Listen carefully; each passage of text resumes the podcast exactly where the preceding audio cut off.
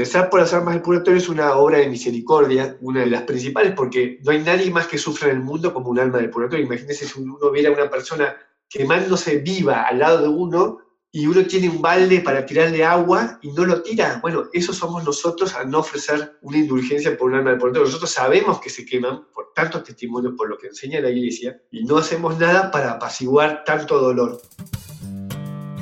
Estás escuchando la segunda temporada de Platicando en Católico, el show en el que de una forma muy casual y rompiendo moldes, platicamos con diferentes actores de carne y hueso de la iglesia de hoy para conocer sus testimonios y lo que están haciendo para avanzar el reino de Dios en la tierra.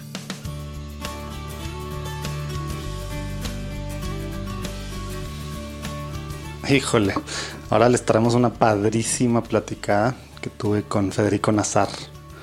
Hablamos de, pues bueno, muchísimas cosas, tanto que hasta tuvimos que cortar una parte que me abrió mucho los ojos respecto a los masones. Eh, aunque batallo mucho para querer todos estos temas así en el nivel al que a veces pues, se les expone, ¿no? Como que la, la, mente lo, lo dice teorías de conspiración.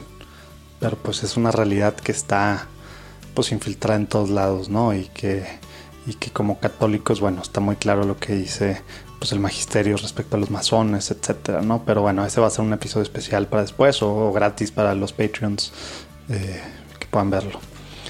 En esta platicada, en la que si dejamos, platicamos mucho, mucho sobre la Sagrada Eucaristía.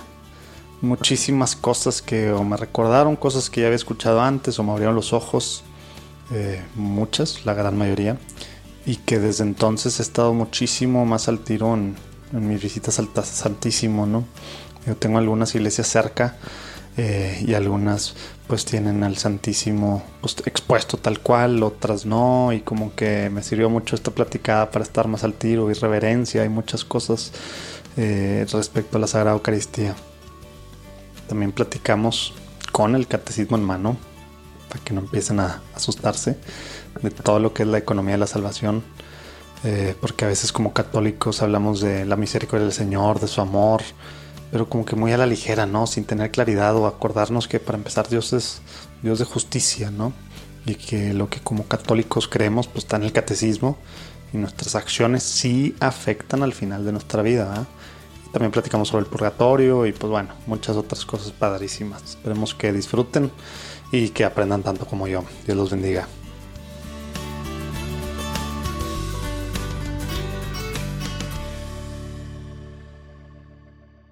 Muy bien, Federico, pues estamos aquí eh, finalmente ya platicando. Muchas gracias por estar con nosotros, pero antes de empezar a platicar, si te parece, vamos a ponernos en presencia de, Dios. En nombre del Padre, el Hijo y el Espíritu Santo. Amén. Amén. Señor Jesús, te pedimos que, que estés con nosotros en este momento que vamos a tener para platicar, que podamos enriquecernos del testimonio de Federico Nazar y de todo lo que está haciendo eh, por expander tu reino aquí en la tierra, Señor. Te pedimos que lo bendigas a Él, que lo uses, Señor, que sea tu instrumento y también que, que, abras los oídos espirituales de, de, todos los que están escuchando esta conversación para que podamos conocer un poco más de ti, para que podamos conocer un poco más de lo que estás haciendo en la iglesia y así podamos enamorarnos más y más de, de tu cuerpo aquí en la tierra. Quédate con nosotros, por favor. Amén. Padre, Hijo, Espíritu Santo. Amén.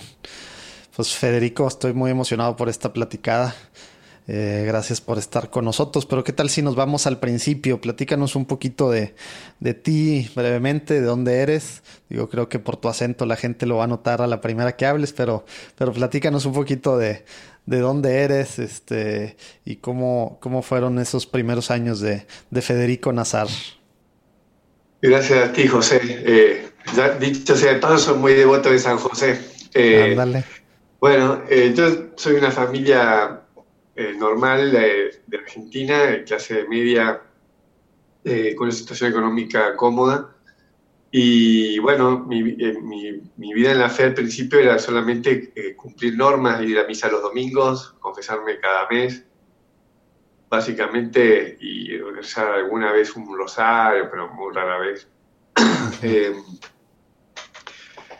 y fue incluso a una escuela católica. Y, Y eh, a los 16 años eh, gané una beca para estudiar en Estados Unidos, se llaman Colegios del Mundo Unido.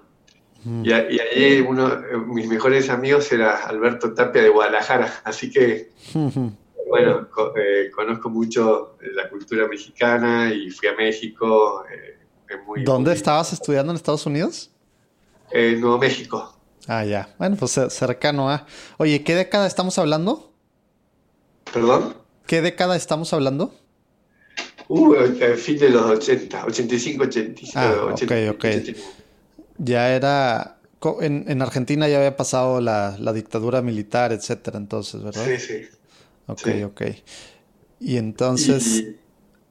Y, que la dictadura militar. ¿por qué, fuiste, ¿Por qué fuiste tú becado para ir a Estados Unidos? Bueno, e, esto, este movimiento eh, se, fundó después de la Segunda Guerra Mundial y, dan becas a chicos de todo el mundo para hacer lo que sería el college de Estados Unidos, los últimos años de la, de la prepa o, el primero de la universidad. y, y, bueno, de 200 personas eligieron a 5 y yo fui uno de esos 5. Y allí lo que me llamó la atención, había un school bus, un, un, que nos llevaba a los domingos a misa a las distintas, a los distintos cristianos, ¿no? Era muy interesante, iban de, distintas ramas del protestantismo y, algunos católicos de Filipinas, de, Latinoamérica y, algún norteamericano, eh, perdón, algún estadounidense. estadounidense. ya sabes que los mexicanos no nos gusta que digan norteamericanos porque también, somos, también, somos, norteamericanos. uno se le pega, se le pega. Y, bueno, y ahí empecé a, ver el tema de este, por qué yo era católico y los otros pensaban lo, otro. Me, quedó mucho ese tema en las discusiones. Entonces ahí empecé a profundizar en la fe. Mm. Pero mi, mi verdadera conversión fue gracias a mi mujer, eh, porque cuando la conocí, eh, eh, ella me dijo que iba a misa todos los días. Ah, órale. Y, yo me acordaba cuando era chico, más o menos tendría 10 años, le, dije un domingo a mi madre, ¿para qué ir a misa? Estoy cansada, no sé qué. Y, me dice, ¿por qué es lo que a Dios le gusta? Me dice, hay que ir. Entonces, eh, bueno, yo nunca dejé, gracias a Dios, de ir a misa los domingos y eso creo que me salvó de, muchas cosas. Eh, y, bueno, cuando se conocí a ella, ella había estado rezando por su futuro marido, no sé, creo de, los 12 años, una cosa así, rezaba tres Ave María cada día por su futuro marido. Y, ahí yo sentí un, o sea, un, fuerte llamado a ir a la misa diaria. O sea, ¿Eso, estabas todavía en Nuevo México o en dónde estabas? No, ya había vuelto a la Argentina, había vuelto a la Argentina. Ah, ok. Lo de Nuevo México conté porque, por el tema del protestantismo, que, es otra cosa después te voy a contar, porque hice todo un, estudio en base a por qué justifica a la Iglesia Católica en base al, concepto de autoridad. Pero bueno, eso podemos hablar más adelante. Ándale, bueno, La cuestión es que eh, sentí ese llamado a ir a misa diaria y, aunque no estábamos ni, saliendo ni nada, empecé a ir a misa diaria, porque si ella puede, ¿por qué no puedo ir yo? Hmm. Porque sabía que eso era lo que a Dios le gustaba, como había dicho mi madre. Y, y entonces eh, empecé a ir a misa diaria y, bueno, después estuvimos de, novios eh, poco tiempo, al año de conocernos nos casamos. Oye, pero, pero a ver, time out. O sea, literal, no fuiste a un retiro, no tuviste un sacerdote que te dijera alguna palabra de algo, no tuviste en, el, en el Santísimo. tres Ave María. Palabras, palabras de, de tu futura esposa diciéndote que iba a misa diario y después te darías cuenta que pues estaba pidiendo desde hace pues varios años pues por su futuro esposo que pues eras tú, ¿verdad? O sea, literal fue eso, tal cual. Porque a veces... para mí fueron las gracias acumuladas durante tantos años de Tres de María que fue claro. un chorro de gracia, un torrente de gracia que fue lo que me iluminó de que dice, si ella va, ¿por qué no voy yo? Eh, eso fue. Oye, testimonio súper importante porque a veces pues escuchas y dices, pues como que lo ve uno muy futuro o, como que dice, pues sí, de algo sirven, pero pero acá realmente en tu, en tu particular caso, pues no hubo absolutamente nada más que, que eso, ¿verdad? Entonces, pues digo, definitivamente se ve la mano de, pues en este caso la Virgen, la Virgen María, ¿verdad? Oye, pues entonces. además yo iba a misa, pero tampoco entendía mucho el tema de la misa, ¿no? claro, por, eso se me hacía raro. O sea, cómo de repente ir a misa diario de la nada. Y entonces, o sea, seguía sin entender la profundidad de lo que es la misa. Eh, la verdad que es eso. Yo seguía un poco ciego. Pero, bueno, el, el otro hito importante fue que hice la consagración a la Virgen de San Luis María Griñón de Montfort, esa que son... 33 eh, días. 33 días. Eh, así fue gracia sobre gracia. Después, eh, creo que en el 2001 fue cuando Mel Gibson hizo La Pasión de Cristo. Y ahí me enteré que existía la de Ana Catalina Emmerich. y, las visiones. Y busqué en internet que había escrito y empecé a leer y me pareció muy interesante y, empecé a tratar de conseguir los libros, porque leer internet es, muchísimo, son cuatro tomos de 700 páginas y, cansa. Entonces, justo un amigo de mi padre le, comenté y él dijo, ah, pero yo los tengo, y entonces me, me los regaló. Y eh, una reliquia, pues unos tomos se habían editado hace, de editorial Guadalupe, la Virgen de Guadalupe, hace en 1950 por ahí. Y, bueno, todos los días leía cinco páginas eh, y así más o menos me llevó tres años leerlo. Pero eso fue una conversión, o sea, la conversión es un proceso que dura toda la vida, ¿no? Pero eso fue un hito también muy importante porque me hizo comprender muchísimas cosas de la fe, de, la misa, da, una visión sobrenatural impresionante, está, eh, todo basado en las escrituras es como leer la Biblia explicada, básicamente con notas al pie de página, pero como nunca uno va a leer, como si uno estuviera leyendo los santos padres de la iglesia. Hmm. Realmente es algo único, porque yo después de leer eso seguí leyendo otros santos, otros místicos. No hay nada, para mí no hay nada como eso. No hay nada. Realmente yo soy una persona muy racional y y, hace que la razón se postre ante Dios. Cuando uno lee eso, la razón se postra ante Dios. Bueno, pues ahí vamos a eh, poner ahí los, los links en, en, la página para. Sí, ahí hice un sitio, un sitio, que se llama Emerick con CK eh, y doble M. O no, una M. Eh, Emerick, m e m e r i c k.org. Ahí puse los cuatro tomos escaneados. Pero igual muchos se pueden conseguir en gloria.tv, también está todo. Eh, pero eh, creo que el Antiguo Testamento no, no sé si está. y bueno, y después, eh, otro, otro punto importante en mi vida fue cuando nosotros en la parroquia, eh, Dios mediante, nos hicimos amigos de los embajadores de Nigeria. Y, y, bueno, nos nombraron padrinos de, de, su nieto, que justo nacía en Argentina. Así que tengo un ahijado de Nigeria. y, pero un, día eh, yo, me había enterado que había unos milagros eucarísticos que habían ocurrido en Buenos Aires y, le había comentado a Evangeline, que era la embajadora, que en paz descanse, y, y, ella le agarró y, dijo, bueno, vamos a ir a, verla. Y entonces eh, apareció por mi casa y nos subimos en el auto de la embajada y nos fuimos a... porque había unas charlas que se daban una vez por mes, mostrando todo. Y, es muy impresionante esos milagros, pues es el único lugar del mundo donde hubo cuatro milagros eucarísticos en cuatro años distintos. generalmente es un milagro eucarístico en un lugar, otro, pero esto en el mismo lugar.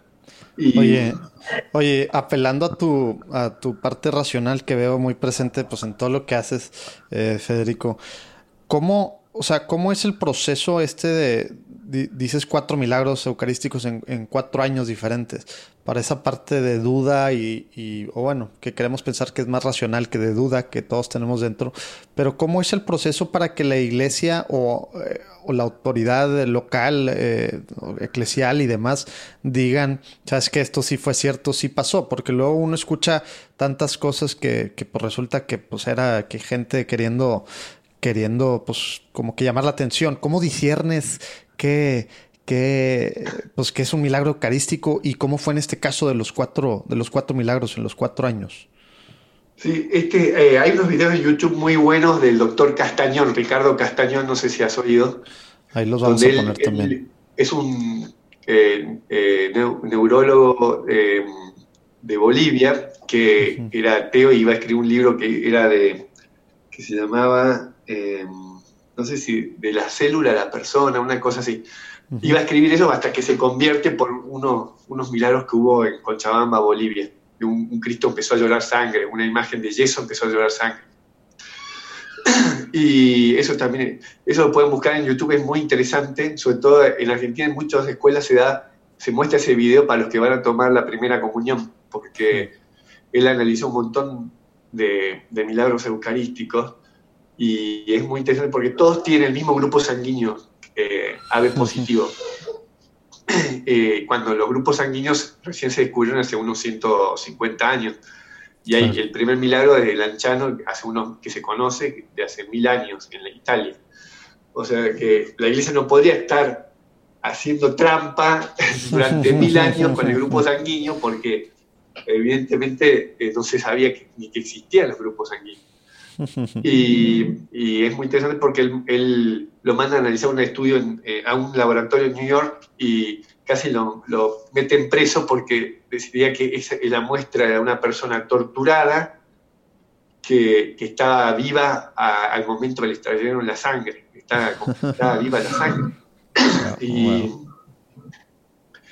bueno, eso les recomiendo fuertemente que lo vean porque él, lo, lo, manda, el del arzobispado de Buenos Aires lo mandan a estudiar el milagro y le permiten estudiar el milagro y él, él da un testimonio de ese milagro, de uno de los cuatro milagros eucarísticos. Ya vi que tiene muchísimos videos, ahí vamos a escoger alguno bueno o algunos buenos y ahí los ponemos también en la página. Y sí, curiosamente de, de los cuatro milagros solo perduró uno de ellos, que es el que él analizó. Porque uno de los milagros que es muy relevante para la iglesia es cuando las, las, miguitas de, pan que se recogen en la patena de comunión, que en muchos lugares ya ni se usa la patena de comunión, aunque lo manda la iglesia, eh, las miguitas que son de medio milímetro, o sea, apenas se pueden ver, se convirtieron en como en gotas de sangre o, pedacitos de carne muy chiquititos, ¿no? del mismo tamaño que la miguita.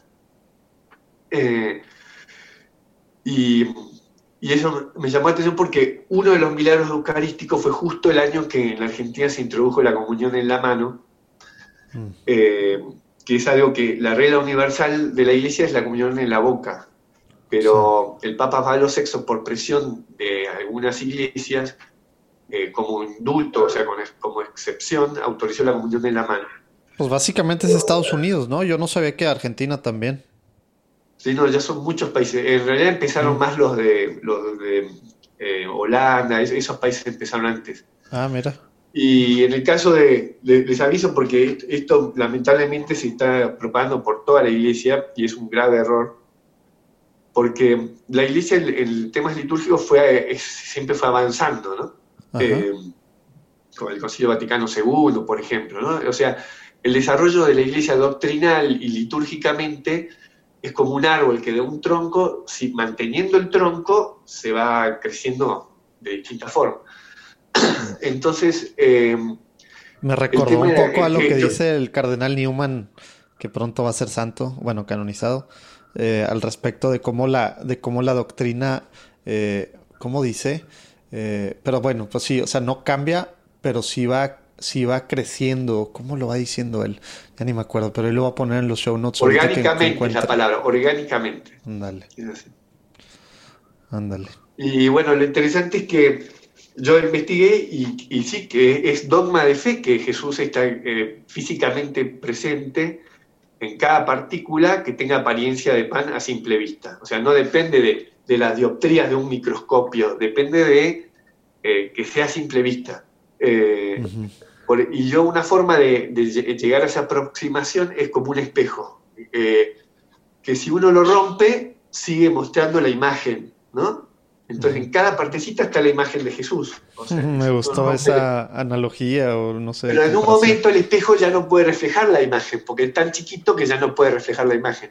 Entonces ya no está la presencia de Jesús. Cuando ya no es a simple vista, ya no está la presencia. Mm.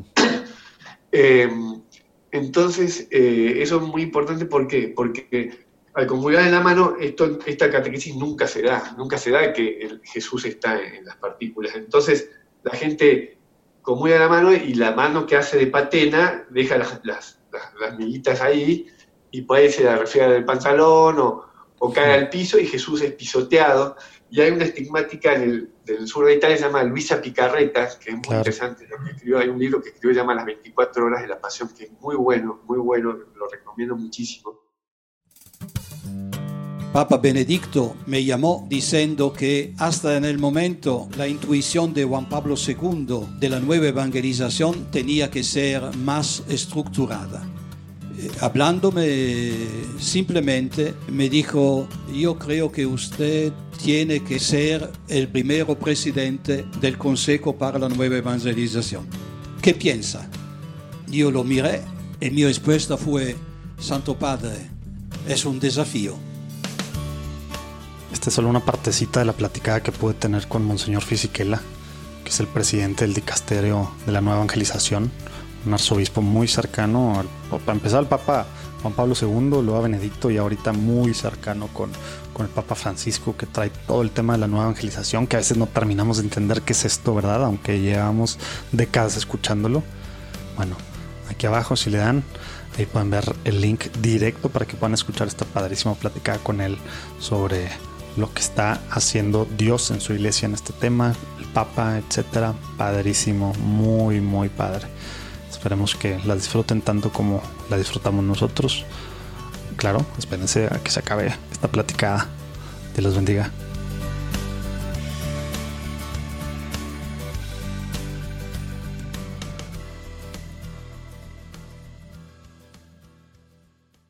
Oye, que también decían que precisamente la, pasión tenía algunas de algunas pues, escenas de estas visiones, ¿no? Aparte de Emmerich, ¿no?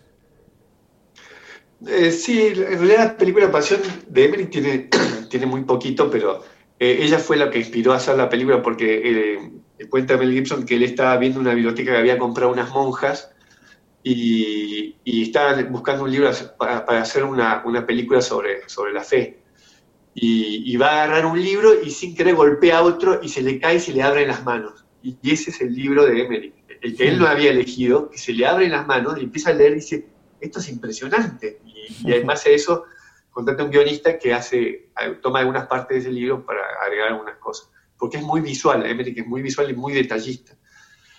Y dicho ese de paso, recemos mucho por, por la conversión de Mel Gibson, ¿no? Que, sí, que últimamente como que han dado un poquito perdido, ¿ah? Sí. Y bueno. regresando a Picareta, entonces, lo que decías. Luisa Picareta es una estigmática que, que dice que ella sufrió los, los, los, eh, los estigmas de Jesús y dice que eh, también ofrecía, en un momento dice, ofrezco los dolores en, por, en reparación por los descuidos con la Eucaristía, ¿no? Y en eso está también el tema de los descuidos con las amiguitas, con las amiguitas, con las partículas. Y dice, así como los ángeles recogieron cada gota que se derramó de Jesús, eh, eh, también recogen las, las, las pero eso tiene un costo en, la economía de la salvación, tiene un costo en la economía de la salvación, o sea, son gracias que se podrían aplicar a otra cosa. La economía de la salvación es un término que está en el catecismo, eh, o sea, Dios es, eh, infinitamente omnipotente, pero depende de nosotros, que somos el recurso escaso, para hacer sus obras. Por eso hay mal en el mundo, por eso hay, hay enfermedades, que, resultan del pecado original, obviamente, pero Dios tendría el poder de que desaparezcan esas enfermedades, Dios tiene, pero depende de nosotros que nosotros cosechemos sus gracias infinitas obtenidas en la cruz, depende de nosotros para cosecharlas con actos de misericordia, de caridad y oraciones, especialmente en la misa, eh, para aplicarlas en la historia. Y ese es el factor limitante de por qué no se ve la omnipotencia de Dios. Para mí es una, es una explicación en, la historia. De todas maneras, siempre se hace el plan de Dios y siempre triunfa el bien sobre el mal. Pero, pero el por qué el mal no, no se sale de raíz siendo Dios omnipotente, esa es una explicación que, que es una frase que se dice mucho en el movimiento de, de la Virgen de Schoenstatt, que, dice, nada sin ti, refiriéndose a la Virgen, ¿no? Nada sin ti, nada sin nosotros. Nada sin la Virgen, nada sin Dios, nada sin nosotros. O sea, es muy importante tener esa parte, nada sin nosotros. O sea, todo lo que se hace en la historia de la salvación se hace a través nuestro. Exacto. Y entonces, eh, bueno, hay, que tratar de que en los lugares donde se hace comunión de la mano, primero explicar que la comunión de la mano tiene ese problema de las partículas y, que es un retroceso litúrgico. La verdad que es un retroceso. Por eso es una concesión que hizo Pablo VI y no, no es la regla universal. La regla universal ¿Y, era particular? O sea, ¿la concesión era particular a ciertos, ciertos países y ahora ya se van agarrando? ¿O simplemente fue una concesión eh, verbalmente particular, pero nunca se estableció, digamos, en ningún documento que era solo para tal y cual país y por eso ahora ya se ha extendido. Digo, aún me toca ver aquí en, en mi ciudad, en Monterrey, en México, que hay, pues hay gente, obviamente normalmente son gente que viene de viaje, ¿no? Pero pide la comunión en la mano y sí se las dan. Claro. Eh, el, tema es que eh, lo tiene que pedir la, conferencia episcopal. Eh, mm. y eso para eso necesitan dos terceras partes de los votos cuando hacen un pedido así mm, a la Santa Sede. Pero uno de los criterios que había pedido Pablo VI, que ya esté extendida en el territorio donde, donde, eh, donde se hace, que ya esté extendida y en, como, como diciendo, la conferencia episcopal dice, bueno, esta, esta práctica ya está extendida, pedimos el indulto. Hmm. Y eso es algo que aparentemente no, no, no, se hizo en Argentina, porque no estaba extendida en Argentina, es más, casi nadie comulgaba en la mano, y se hizo así, lamentablemente se hizo mal, no se hizo como había pedido el Papa. Sí. O, sea, algunos dicen incluso que se, engañó a propósito a la Santa Fe. Eh, y bueno, de, Argentina, curiosamente, eh, uno de los obispos dijo, no, en mi, en mi diócesis no se va a hacer, aunque la conferencia episcopal lo haya, lo haya pedido, yo no acepto ese indulto para mi diócesis, que se llama, es la diócesis de San Luis, San Luis Rey. Y San Luis Obispo, no me acuerdo cuál, de todos San Luis. bueno, la, cuestión es que eh, desde ese momento se mantuvo, eh, en esa diócesis se mantiene la, comunión solo en la boca. Y mm. hay gente que se queja porque encima los catequistas en, Argentina enseñan que es mejor comulgar en la boca porque comulgar en, en la mano es de adultos. Los adultos se, ponen el alimento en su boca, en cambio comulgar en la boca es de niños y nosotros somos adultos de la fe. Ese es el argumento que se da en los seminarios, lamentablemente, eh, y, en los catequistas. Eh, eh, justamente el domingo pasado, el día del cura de Ars, me publicaron una nota en uno de los principales diarios de Argentina sobre este tema. Y o sea, una nota escrita por ti, dices. Sí, de una carta a los lectores. Porque una ah, bueno, a ver, si nos la compartes para, para también eh, pues postearla en, nuestra página y en las diferentes redes, ¿no? Sí, sí. Es más o menos un resumen de lo que acabamos de hablar. Y, una catequista me escribió enfurecida, pero ¿cómo si nosotros enseñamos a los niños que es mejor? O sea, hay una ignorancia muy grande y se ha manipulado a la gente. La verdad que es una pena. Eh, de hecho, cuando se sacó el documento de la conferencia episcopal, se citó una frase de un de un padre de la iglesia, que, no creo que era San Justino Mártir, si mal no recuerdo, que dice que para comulgar, en la mano hay que poner la mano como patena, qué sé yo, pero se censuró la parte que dice que no dejemos caer nada como si fueran eh, partículas de oro. Entonces se censuró esa parte de la cita. Cuando se sacó el documento de la conferencia esa, la cita va completa con la parte donde dice que, que hay que tratar a las partículas como si fueran eh, de oro. O sea que nada se tiene que perder. Y de hecho, en, el milagro de la multiplicación de, de los panes, Jesús dice que recojan todo, que nada se pierda. O sea, es una forma que se podría utilizar eh, para entender que es importante no, descuidar nada de la Eucaristía. Oye, de estos. Ajá. Adelante, adelante. Sí. Y bueno, y después siguiendo el camino de la fe, eh, eh, bueno, me llegó mucho la devoción a Jesús misericordioso, eh, porque fue, no sé si fue el año que canonizaron a Santa Cuando murió, ahí está, cuando murió Juan Pablo II. El año de la misericordia, cuando Santa Faustina, eh, ¿o no? Sí, Santa Faustina, eh, justo leí que había muerto el domingo de la Divina Misericordia. Sí. dije, ¿qué será esto del domingo de la Divina Misericordia? Y ahí también fue una luz de gracia, porque la verdad que me llamó mucho eso y dije, tengo que investigar esto. Y entonces investigué, me enteré que existía Santa Faustina y empecé a leer eh, La Divina Misericordia en mi alma, que es un libro, un, que, eh, un diario que ella escribió por, por, obligación, porque le mandaron a escribir, porque era tan humilde que realmente es impresionante, es, espectacular lo que es la misericordia de Dios eh, y cómo, cómo, toca cada corazón y sostiene, o sea, los que están en gracia los sostienen la gracia sin que ellos se den cuenta a veces que los están siendo sostenidos por Él y los que no están en gracia continuamente los están, lo están llamando, porque cuanto más grande es el pecado, más derecho tiene a su infinita misericordia. Y, Muy y ahí es donde distribuye esa imagen que mucha gente conoce, pero no sabe de dónde viene, que es Jesús dando la bendición con su mano derecha y salen de su corazón dos rayos, uno rojo y uno transparente. Eh, esa imagen es muy interesante porque Santa Faustina dice que esos rayos de bendición son, salen de la imagen, realmente eh, donde hay una imagen de Jesús misericordioso, se están derramando continuamente esos rayos de bendición y que salen de la Eucaristía, que es el corazón de Jesús. Oye, ¿tienen significado el, transparente y el rojo? Sí, eh, es el momento de la crucifixión, la sangre y el agua que brotaron del corazón de mm, Cristo. Ya. Eh, Por eh, eso el tema de la Eucaristía, porque al final eso la sangre está vinculada, de ahí sale la iglesia, del corazón de Cristo traspasado, sale la iglesia con, con la gracia de los sacramentos. La, la, sangre sería la Eucaristía y y el agua, por ejemplo, sería la, penitencia, la confesión y el bautismo, que lava todos los pecados. Y, bueno, ahí lo explica Santa Faustina mucho mejor que yo.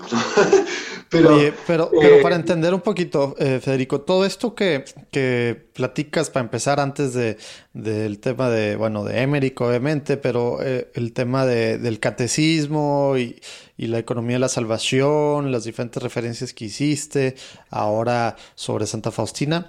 Todo esto ha sido empírico, o sea, tú estudiaste una carrera, digamos, normal, secular, etcétera. Eh, no, no, no te metiste a estudiar teología, algún seminario y demás. Tú te has, sentido como que simplemente eh, pues Dios te está llamando o Dios te llama a ciertos temas, conocerlos más a fondo y te has ido metiendo y metiendo y metiendo por ti solo? ¿O cómo ha sido este proceso? Sí, eh, es todo gracias a Dios, obviamente. Eh, pero hoy en día, teniendo internet, está todo ahí al alcance de la mano, tan fácil. antes, y antes era imposible llegar a esta información, era muy difícil. Eh, y pero sí, eh, yo, sí, ahora ya no hay excusas. Yo estudié economía, estudié economía, administración y contador, nada que ver, cosas muy de, la economía. Pero eh, cuando estaba uno terminando la carrera, me saqué un 10, gracias a Dios, en, una materia llamada ética empresaria, ética profesional. Y, y entonces el profesor me invitó a ser ayudante de cátedra. Y y entonces durante más de 10 años enseñé en la Pontificia Universidad Católica, enseñé ética y ahí toqué muchos temas, ahí fui viendo algunos temas y, y, no sé, creo que en error del año 2000 me empecé a entrar en el tema de bioética y, me metí mucho en el tema pro vida. Sí, eh, ahorita, quiero entrar a, ese tema y este, que me interesa muchísimo cómo, cómo le has ido dando. Pero, pero bueno, no, no quería, perdón, no quería sacarte de base, nada más quería saber cómo era el tema de los estudios. porque pues, precisamente así como tú dices, o sea, no, ya no, ya no tenemos excusa, tenemos todo al alcance. Igual en vez de meternos a Facebook o a Instagram y perder horas o a donde quiera que nos metamos, o a YouTube, etcétera, pues podemos perder horas o invertir horas como tú eh, investigando, pues, de todo, ¿verdad? En, realidad estamos en la vida para conocer y amar a Dios y aparte la parte no se, no se ama lo que no se conoce. Entonces, tenemos una cierta obligación de conocer a, quien decimos amar, porque eh, cuando uno está enamorado, quiere conocer a la amada o al amado, porque está enamorado. Eh, no existe una relación donde uno dice, te quiero, pero no quiero saber nada de tu vida. o sea, La evangelización de hoy en día presenta retos enormes. Hay un abismo que cada vez separa más a las audiencias creyentes de las no creyentes. ¿Cómo podemos estar a la altura de la misión? Lumen Media es un proyecto dedicado precisamente a la evangelización en las redes sociales. En nuestras plataformas puedes encontrar contenido entretenido, informativo y diseñado especialmente para ayudarnos a evangelizar mejor como católicos. Búscanos en Instagram, Facebook y YouTube. Nos vemos ahí.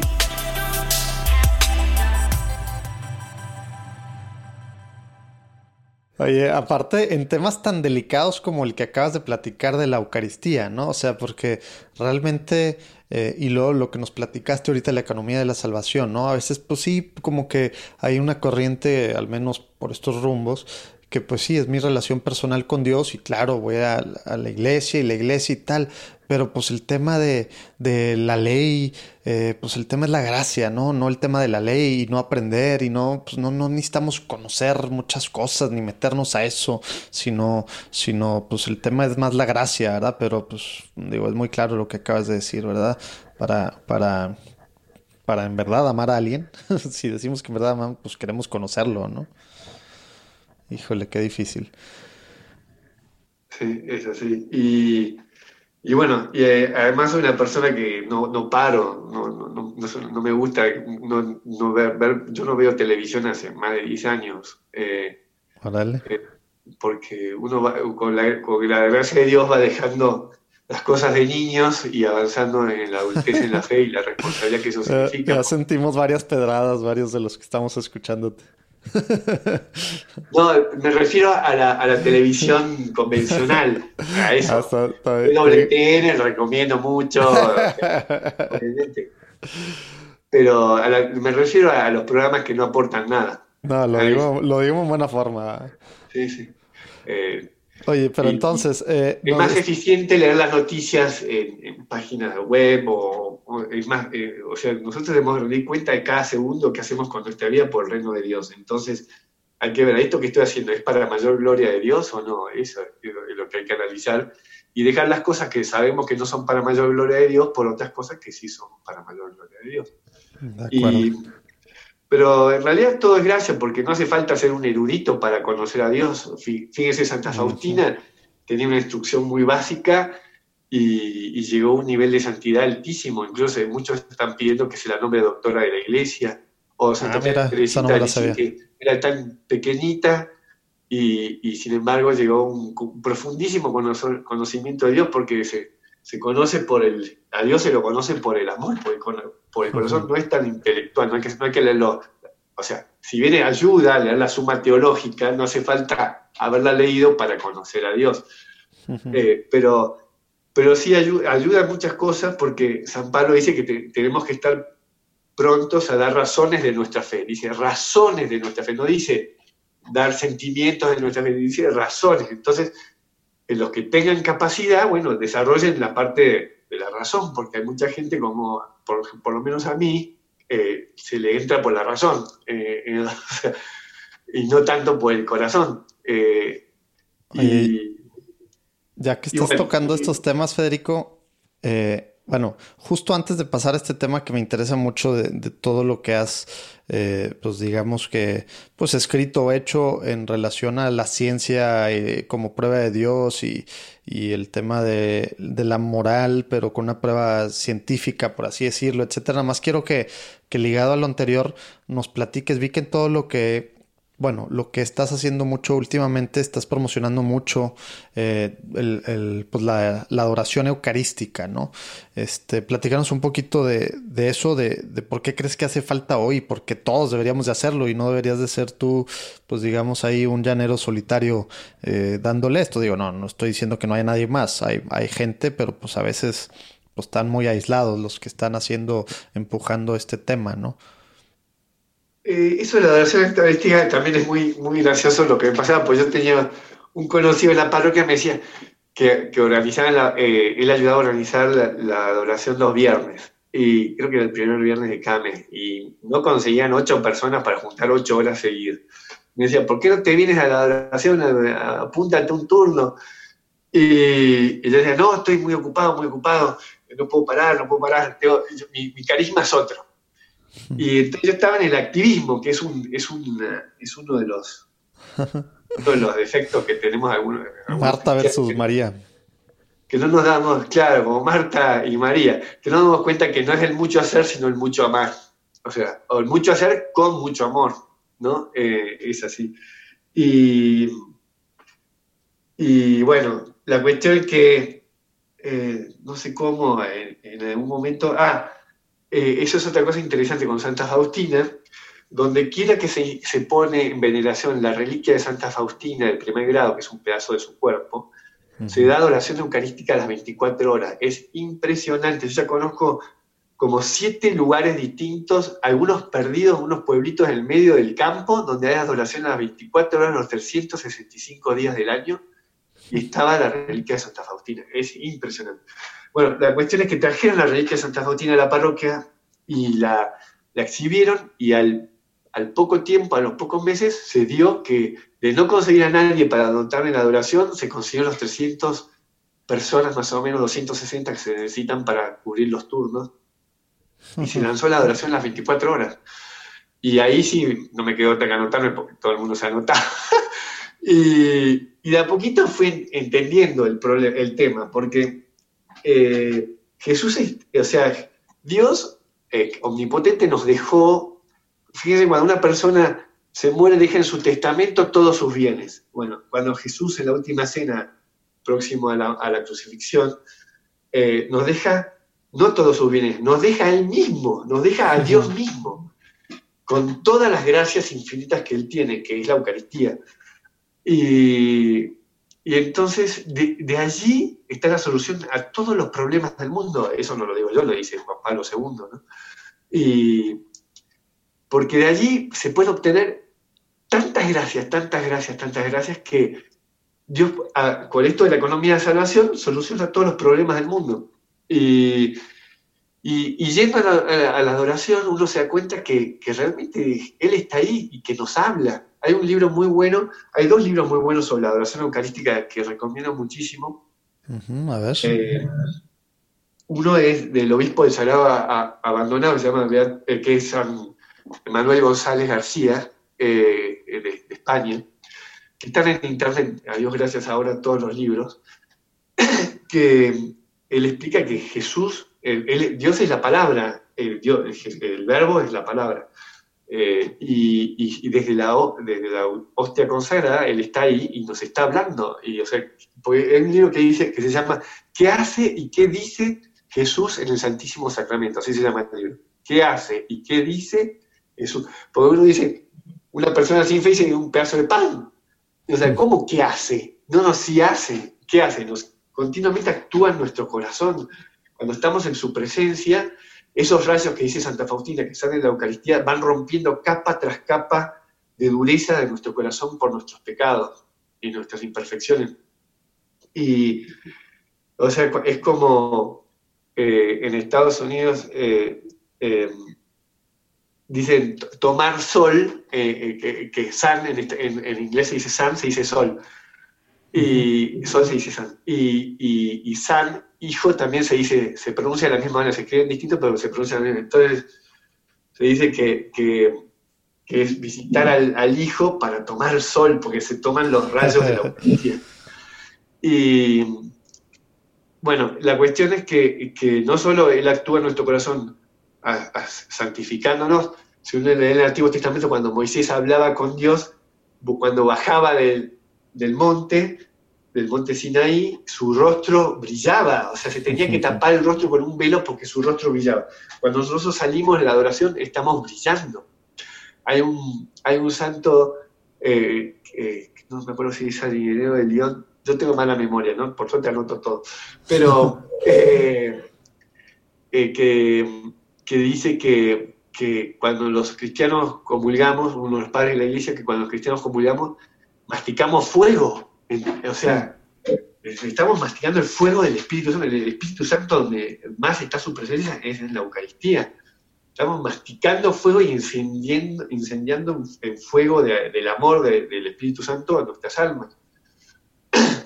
Y entonces Juan Pablo II, él se dio cuenta que la Eucaristía era la solución para levantar la iglesia y es la, la clave de la nueva evangelización del tercer milenio. La clave es la Eucaristía. Y él, eh, San Juan Pablo II mandó unas custodias a los cinco continentes para que recorrieran país por país y se adoraran, mandó unos sacerdotes acá, acá, y recorrer esas custodias recorrieron una que recorrió América eh, Latina, otra que recorrió la parte de América del Norte, eh, protestante, y después otra en África, otra en Europa, sí. Y, esa es la clave que nos lo dejó. Nosotros queremos levantar la iglesia, no la vamos a levantar a fuerza de razonamientos, la vamos a levantar a fuerza de, las gracias que vienen de la adoración al Santísimo. Que dicho sea de paso, es un antídoto muy fuerte contra la protestantización de la iglesia. Porque si una persona se da cuenta que Jesús está ahí, no se va a ir con los evangélicos porque no lo tienen a Jesús ahí. O con tantas eh, otras sectas, ¿no? Porque son, para ellos la Santa Cena es un símbolo, no es la ellos no tienen la potestad, no tienen los sacerdotes, cada uno de los sacerdotes católicos tienen, son como un árbol genealógico de imposición de manos y de los dones del Espíritu Santo que llegan hasta Jesús mismo, a través de los obispos. Entonces, eso se llama sucesión apostólica. las iglesias protestantes, ninguna tiene sucesión apostólica. Eh, por ejemplo, la, iglesia anglicana la tuvo hasta principios del siglo XX y la perdieron porque cambiaron la fórmula de ordenación de los sacerdotes. Pero eh, ya no hay ninguna rama del protestantismo que tenga a Jesús en el pan. O sea, no, está físicamente. es, es, una más que esa parte también la tenemos, pero para ellos es nada más un memorial. Están recordando a, ¿verdad? No, no estamos remontándonos al momento del sacrificio o sea, de la crucifixión, ¿verdad? Como nosotros. Claro, pero además Jesús está allí. Allí hay 300 milagros eucarísticos donde eh, en Venezuela, en Betania, hubo hace unos años, que está en YouTube, lo pueden ver, que la hostia larga rayos de luz. Hay, hay milagros eucarísticos impresionantes. Hola amigos, soy Alonso y les presento este disco acústico de sanación que he grabado, gracias a Dios, y a muchos hermanos en Cristo, disponible en cualquier plataforma digital como Spotify o iTunes. Lo puedes encontrar como Alonso Day, D-E-I, o Recuerda quién eres. Muchas bendiciones y espero que estas canciones les ayuden tanto como a mí. Tú eres mi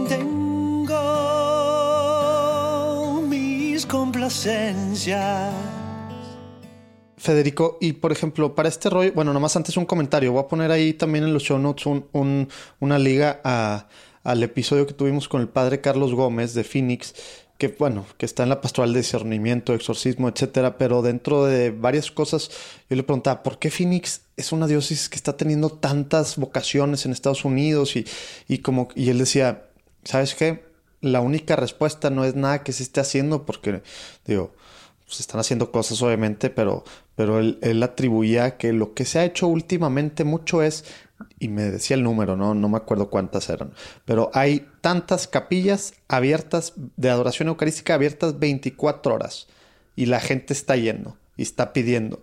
Y tal cual, cuando me lo dijo, yo me quedé pensando en eso y con lo que estás diciendo ahorita, explicándonos mucho más, pues realmente del significado y de todo lo que logra para la economía de la salvación esta, pues estas capillas de adoración eh, eucarística continua, ¿verdad? Que no descansan, literal, 24 horas del día eh, están esta gente, pues, adorando a Jesús Eucaristía pues como que ya me, me cayó un poquito más el 20 que no me había caído en ese, en ese entonces. Pero bueno, ahora sí, eh, acaba el comentario. Antes de, este, como que platicabas eh, hace ratito, em, Federico, que que tú pues decías algo como que no tengo esta misión o apostolado, no me acuerdo cómo lo dijiste, a lo mejor, o devoción al Santísimo Sacramento. A ver si, si nos puedes, digo, hay mucha gente como, como tú eras en ese momento, como tú pensabas que nos escucha, que a lo mejor, pues bueno, pues claro, o sea, creemos, pero de una forma a lo mejor muy abstracta, que ahí está eh, Jesús en el sacramento de, la Eucaristía, eh,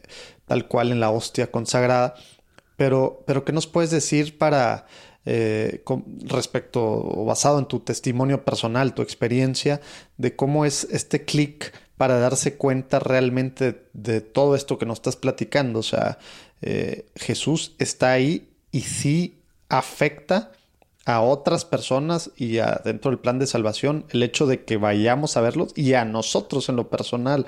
Eh, no, sé de qué forma te cayó a ti el, el 20, si fue realmente pues viendo estos videos, leyendo, etcétera, y qué nos puedes recomendar eh, para los que estamos en esa transición, que pues creo que somos la mayoría de los católicos, que no nos termina de caer el 20, sino como decía quién era, Santo Cura de Arzo, no sé quién, pues no nos moveríamos de ahí, ¿no? Sí, eh, ¿cómo, ¿Cómo se aprende a nadar? Nadando, no hay otra forma, no se puede aprender a nadar. Eh, tanta pregunta para algo tan sencillo, aviéntate, hazlo, empieza haciéndolo. es la única forma, la única forma de aprender a nadar o andar en bicicleta. ¿Cómo aprende a andar en bicicleta? Y, pedaleando, no hay otra forma. Eh, eh, y bueno, y, o sea, por, más teoría que te puedan explicar, eso puede ayudar un poco a... no, por eso preguntaba, en base a tu experiencia, pues fue entonces haciendo, yendo. Eh, es la única forma, porque eh, eh, incluso ya, te he contado que no quería ni anotarme en un turno, y, y, a medida que me anoté, después terminé, me llegó mucho la frase de, Cristo en el, huerto de Getsemaní que dice, no habéis podido quedarse, con, quedarse conmigo ni siquiera una hora eh, y, yo lo siento como un llamado, aunque sea dedicar una horita eh, a la adoración. Yo todos los días voy una hora de adoración, además de la misa diaria, del rosario diario.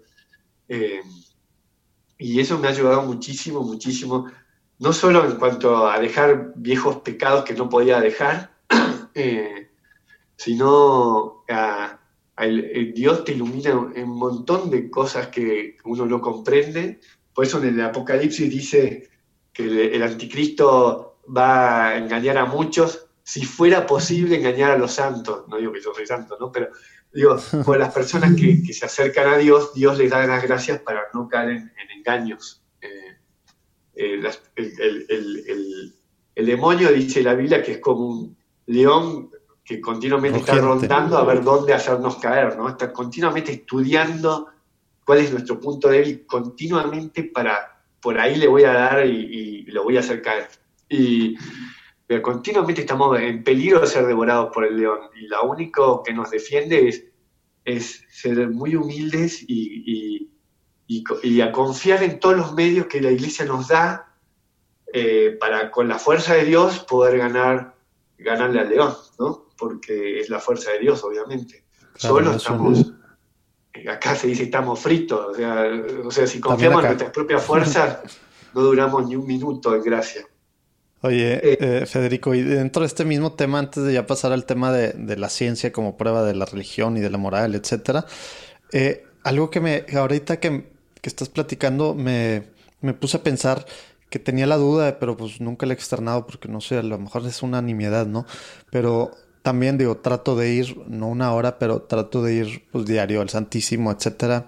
La verdad, yo soy de los, de los, eh, como que yo siempre he batallado en confiar, en abandonarme en él eh, y en sentir realmente, y pues he sido a lo mejor mucho de leer y tratar de por esta vía, eh, pues llegar a, a, preguntar, soy muy preguntón y interrumpo tanto por eso, etcétera, etcétera.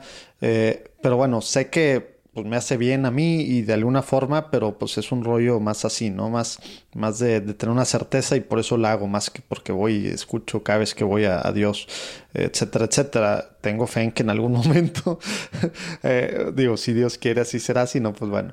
Pero, pero mi pregunta, no sé por qué me fui por ese lado. Mi pregunta iba más para, para el lado de cuando me ha tocado precisamente, digo, que llego, sobre todo me tocan dos iglesias porque bueno, cerca aquí de, mi casa hay, no sé, sin menos de 5 kilómetros, pues hay como cuatro o cinco iglesias. Sobre todo en dos iglesias me toca a veces eh, cuando voy por la mañana, que pues sí, afuera está la listita de, por horas, pero me toca y alguien se está yendo no es que yo me apunté ni nada una hora, pero llego como que me dicen, ah, tú cierras la, pues, la puertita que tapa, digamos, de, de donde está eh, pues el sagrario, eh, eh, la puertita que tapa a que se vea la, la, Eucaristía, como que el tema, ¿nos puedes nada más platicar de eso? O no sé si hay alguna razón de, como que el tema es, si no está nadie ahí en la capilla adorando al Santísimo, ¿por qué hay que taparla? ¿Por qué hay que taparla? O, simplemente es un tema local o, cuál es la cuál es la razón detrás de eso. Sí, hay una razón. Eh, primero una cosa interesante que justo me, me has hecho acordar es que algunos sacerdotes no entienden el tema de adoración. ¿Por qué exponer al Santísimo si, si tú puedes ir al sagrario y está ahí también, ¿no? O sea, ¿por qué necesidad de exponer? Entonces, la explicación que se da, eh, eh, basada en Santa Teresita de Lisieux, que ella, ella muy devota del Santo Rostro de Jesús. Y, es que cuando uno ama a alguien, no quiere verlo a través de una puerta, quiere verlo. Eh, quiere ver su Me encantó, nunca lo, había escuchado. En la Eucaristía. Y, y o sea, no, uno no platica con alguien a través de una, de una puerta, uno platica, abre la puerta para platicar. Esa es, es, una, una, de las razones por las cuales se expone. Y además porque al exponer se está dando un culto especial a Dios, es un, es un culto, eh, no, no es, es como una honra que se está dando a Dios, por eso se ponen velas, se ponen flores, está Jesús ahí de una forma especial. Y, y por eso las gracias son especiales, no, no son gracias que si uno va solo al tabernáculo. Y, y la otra cosa importante de la adoración eucarística, que es el, el concepto de de una cadena de oración, porque todos en, la adoración permanente formamos parte de esta cadena, que nos vamos pasando como una carrera de postas, nos vamos pasando uno al otro, cubriendo los turnos. Eh, y cuenta la venerable eh, eh, Paulina Jaricot, que es francesa, que es la que... la colecta que se hace el segundo domingo de octubre en favor de las misiones de las iglesias surge por ella, ella inventó el concepto de, hacer colectas para las misiones de la iglesia. Hmm. Y, también inventó el, rosario viviente, donde la gente hmm. eh, reza un misterio rosario cada día y forma parte de una cadena de oración. Y ella dice que las gracias de una cadena de oración eh, es la misma, la analogía es que si uno es un, un carbón encendido, no es lo mismo tener un carbón suelto que juntar todos los carbones que forman una hoguera. El fuego total es muchísimo mayor. Y, eso mismo pasa en la adoración eucarística, cuando, cuando la gente se anota en un turno, las gracias son mucho mayores. Y, yendo ahora, me había totalmente tema, pero yendo a tu, pregunta, es una, eh, como es un culto a Dios, eh, solo, se, solo se expone a Jesús cuando hay alguien rezando. Esa es una razón de respeto. Mm. Eh, es como decir, a ver, voy a ver al presidente de la nación y, él sale al, despacho para visitarme y no hay nadie. No, eso no puede. O sea, él sale para ver a alguien y no hay nadie. O sea, si sale, tiene que haber alguien. es una falta de respeto. Muy mala, pero eh, las analogías nunca son perfectas. Y después... Eh, y más con, comparando con Dios, ¿verdad? Digo, está difícil, pero pues no hay de otra. Pero para entender que es como que si sale al, a recibir, en la, en, adoración sale a recibir. Si sale a recibir, mm. es para recibir a alguien, no para que lo dejen ahí. ¡Ey, no ha, venido nadie, me han sacado! Es una forma humana de explicarlo, pero en realidad es eso, porque como es un culto, un culto especial, eh, tiene que haber alguien para rendir culto. Eh. Y, después el, otro tema es que eh, la palabra exposición. Imagínense, si uno está desnudo, eh, está expuesto a que lo vean, ¿no? Es una, es una otra mala analogía, no, es muy difícil de explicar, pero, o sea, cuando Jesús se expone, se le debe rendir culto, porque si no es una falta a Dios, es una falta a Dios. Y, eh, por ejemplo, San Francisco dice, que es, muy interesante, dice que, que, aunque sea una persona no creyente, escucha las palabras de la consagración y no rinde culto a Dios, está en falta con Dios, porque Las palabras es el, mismo, es el mismo Dios que está diciendo, tomad y comed todos de él porque esto es mi cuerpo. No es, el sacerdote es, el instrumento, es como el parlante, pero, pero es el mismo Dios el que está diciendo eso. Si uno no se arrodilla ante las palabras del verbo en ese momento, está faltando, eh, está faltando el culto a Dios. Aún siendo ateo, o sea. Que me eh, recordó eso, claro, sí, nunca lo había pues pensado de esa forma. Me recordó eso una máxima del derecho que es algo así como que el desconocimiento de la ley no te exime, de su cumplimiento, ¿verdad? Que a veces es algo que queremos hacer, no, no, pues yo no sabía. Yo no sabía que tal cosa estaba mal o que ahí estaba Dios y pues a lo mejor hice lo que sea, pues eso no te está, o sea, que tú no sepas, no quiere decir que Dios no está ahí en, en la consagración, ¿verdad? Wow, no lo había pensado de esa forma. Y, así que bueno, entonces es eso. Eh, por eso no, es bueno que las capillas de adoración tengan vidrios. La iglesia siempre tuvo los vidrios estos de colores. Eh, ahora no sale la palabra. ¿Vitrales? ¿O qué? sí, los, vitro, eh, los vitrales siempre tuvo justamente para que, pienso yo, que es una, un avance litúrgico, porque justamente cuando está expuesto Dios, no, no, las personas, por su propio bien, las personas profanas, no le falten el mm. respeto a Dios y no agreguen pecado tras pecado. Eh, entonces, no es bueno que él esté con vidrios que no estén, eh, que no sean que se vea para todos lados. Ya que pasa, no estaría rendiendo culto a Dios y, no, es, bueno para esa persona. Eh, y, además para evitar que incluso el que sabe que está ahí se olvide de rendir culto a Dios eso yo creo que sería una, explicación. Oye, padrísimo porque yo digo, a veces, imagínate, yo ya me doy cuenta de muchas de mis cosas que no sabía con esta plática, pero pues a veces yo ahí pues hincado y pues estaba el sagrario, pero te digo, particularmente dos, en dos iglesias cercanas, hay la, la puertita esta, que pues no es como que tiene llave ni nada, ¿verdad? Simplemente es la puertita para ya verlo expuesto, ¿no? Este, y me toca sobre todo ver a, bueno, también señores, señoras, señoras, pues que cuando llegan y la ven así, la abren. Y a mí nunca, digo, yo a veces podía ir y pues no había nada y tal, y nunca la, nunca la he abierto yo.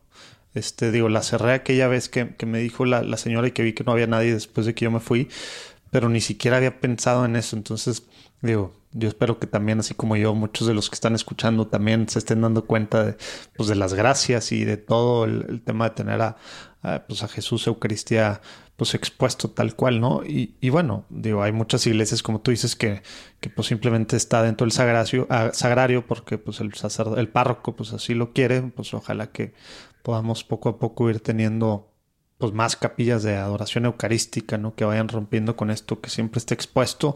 Obviamente hace falta pues gente que esté ahí siempre, ¿no? Como tú dices y hay pues, que, empezar dando catequesis eucarísticas. Eh, yo, eh, gratis, obviamente, todo lo que hago por, eh, la iglesia. ¿Tú tienes grabados videos de esto, escritos o algo? ¿O cómo? O sea, porque sí, es mucho es desconocimiento tal cual. ¿Cómo, ¿Qué nos recomiendas precisamente? ¿Cómo, cómo recibimos catequesis eucarística de una forma, pues así como lo estás platicando, muy casual, muy, muy fácil, ¿no? No, no tener que escuchar así a alguien de una forma pues, más tradicional, formal, etcétera, hablarnos de mil cosas, sino como tú no lo estás platicando, ¿hay algo? ¿Tú tienes algo? Eh, hay, eh, Padre Justo de los Feudo, eh, que él tiene la misión esa de, abrir capillas eucarísticas, tiene varios videos en YouTube. Buscan justo los feudo, así como se pronuncia, L-O-F-E-U-D-O. Los feudo, él, se dedica a eso, sobre todo en España está ahora, pero ha abierto por todos lados. Mm, y, y, después, em, eh, yo eh, que me lo pida, yo hice una, recopilación, que es lo que uso para dar las charlas en las parroquias, eh, que son citas de los santos sobre la adoración eucarística, que se llama El amor no es amado. Así como el, amor no es adorado. El San Francisco de Asís decía, el amor no es amado, y esto se llama El amor no es adorado. Y porque Dios es el amor, y el amor tendremos que estar adorando el amor que es fuente de todo amor. Y, todas con citas de los santos. Y, después, no, no, lo que, lo que sí, lo que sí, bueno, es que se junten, en las parroquias siempre hay grupos, grupos de esto, grupos de aquello, grupos de jóvenes. Entonces, que le pidan al sacerdote, queremos hacer adoración los, los primeros jueves, y arrancar con los primeros jueves, dos horitas, una horita, lo que sea Y de a poquito. Eh, eso de los jueves creo que sí es algo común, ¿no? En, digo, en todos lados, al menos una hora después de la última misa, ¿no? Y algunas veces durante más horas.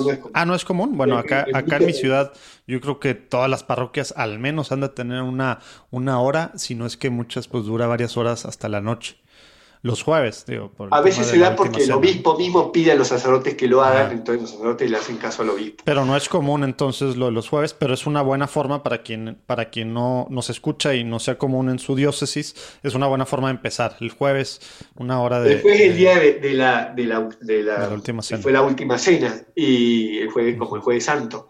Y, y, es un día de especial gracias de, la adoración eucarística. De hecho, hay una santa... Eh, no me acuerdo, eh, que, Jesús le revela que pide que se haga una hora de adoración los jueves, que especialmente eh, recordando los sufrimientos por los que pasó, eh, y los primeros jueves de cada mes, sobre todo los primeros jueves, así como está la devoción al Sagrado Corazón el primer, el primer viernes de mes, el Inmaculado Corazón de María el primer sábado de mes, por los cuales la persona se garantiza la salvación, esa es una devoción muy importante, porque te, garantiza la salvación. los primeros jueves pide, dice que, que, él va a dar gracias muy especiales y es los primeros jueves, es una Pero lo ideal sería eh, arrancar y después a poquito ir creciendo, y creciendo a medida que la gente va aumentando su sensibilidad eucarística, porque es, como, lo, eh, como lo aprender a andar en bicicleta o nadar. Eh, a medida que uno va haciéndolo, aumenta la, santificación y la sensibilidad a las cosas de Dios y, la gente misma eh, van a, o sea, como dice San Pablo, es gracia sobre gracia. Continuamente crecen las gracias en base a eso. Wow, padrísimo. Y eso cambia toda la parroquia, eso hay que explicar a los sacerdotes.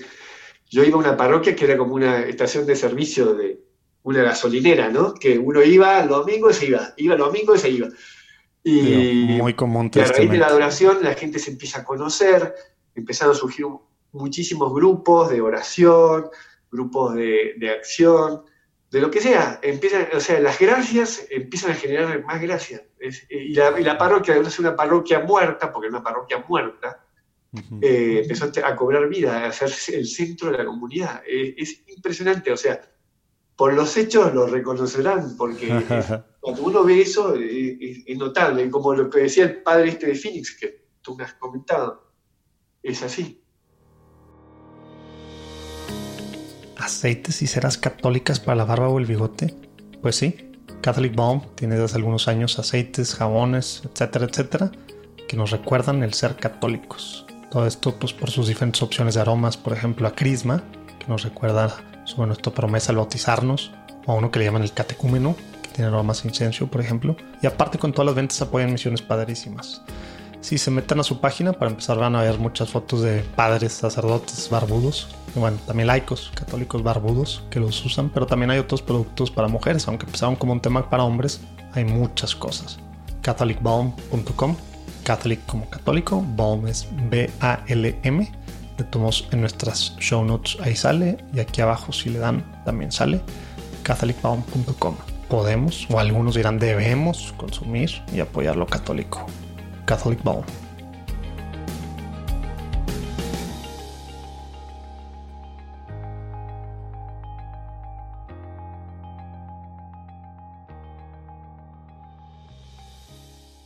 Oye, Federico, pues ahora sí, vámonos a la parte de, que, se me hace muy padre que nos platiques un poquito de, lo que has hecho y de, tu, a empezar de tu caminar en todo este tema de la ciencia como, pues no sé si es como prueba de Dios o como prueba de la religión o si nos platicas un, y prueba de la moral, eh, porque quiero platicar de ese tema y todo lo que has hecho en tema de los pues, pro de la familia, los no nacidos, etcétera.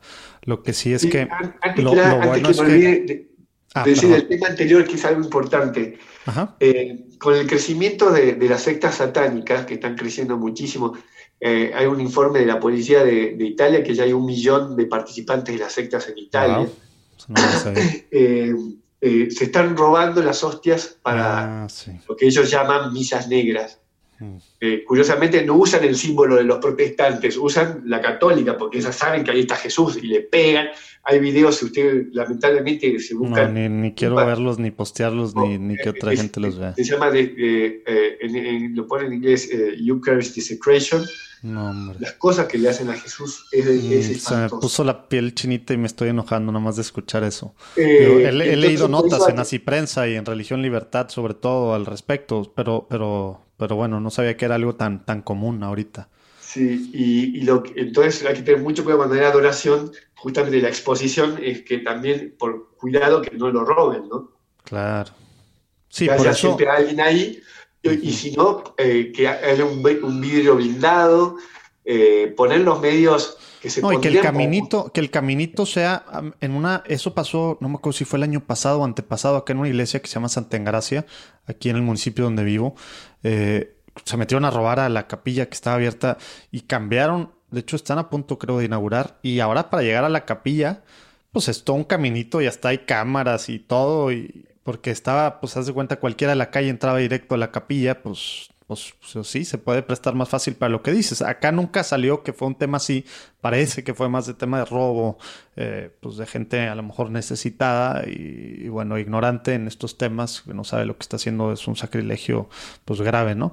Eh, pero parece que no fue lo que tú dices, pero pues sí es ponerla difícil, ¿no? El caminito, cámaras, etcétera, más adentro de la iglesia, no, no puerta a la calle, así tal cual, etcétera, etcétera, ¿verdad? O sea, para, para prevenir, porque también si pasan estas cosas muchas veces se cierra la adoración porque pasó un hecho así. Ah, Entonces, claro. no hay que permitir que pase eso. Y, lo hay que reparar y etcétera, y hay que hacer algo en la... En la hay que reparar, sí. En la misma eh, capilla, ¿no? Hay, que, hacer... misas en reparación, horas de adoración en reparación. Pero más, más, allá de eso, que eso es importante porque el demonio, si pierde en la economía de la salud, no vuelve a intentar la misma estrategia porque sabe que pierde. Entonces, cuando las gracias de reparación son mayores a lo que el demonio consiguió con la profanación, no lo vuelve a intentar. Pero, eh, más allá de eso, sí hay que poner cámaras, sí hay que poner una alarma que se activa cuando la persona pasa el, perímetro del altar, eh, sí hay que poner un vidrio blindado. Y ya con eso creo que estamos bien. Es, tecnología que no es, que aunque en algunos lugares es más cara que en otros, eh, no, no, no, hay que, no hay que ahorrar en cuanto a lo que es las cosas de Dios. En eso no se puede ahorrar. Eh, es así. No se puede dejar a Dios solo. pues es su eh, cuerpo. ¿eh? Sí. Hay una cosa que me olvidé de contar de la Eucaristía que es importante, es que por media hora de adoración al Santísimo, aunque sea en el tabernáculo, no, esté puesto, hay indulgencia plenaria. Mm. ¿Y qué es esto de la indulgencia? Eh, cuando uno se confiesa, eh, y eh, la penitencia ayuda a pagar la deuda que hay por el pecado. Cada pecado nos genera una deuda, como una deuda bancaria, ¿no? Una cosa así. Y se tiene que pagar hasta el último centavo, como dice la, Biblia, hasta el último centavo. Y entonces, con la penitencia pagamos parte, pero la, otra parte la, terminamos pagando con sufrimientos en vida, y lo que no terminamos de pagar se paga en el purgatorio, con el fuego del purgatorio, que es lo que describen muchísimos santos, que lo han visto, lo han experimentado.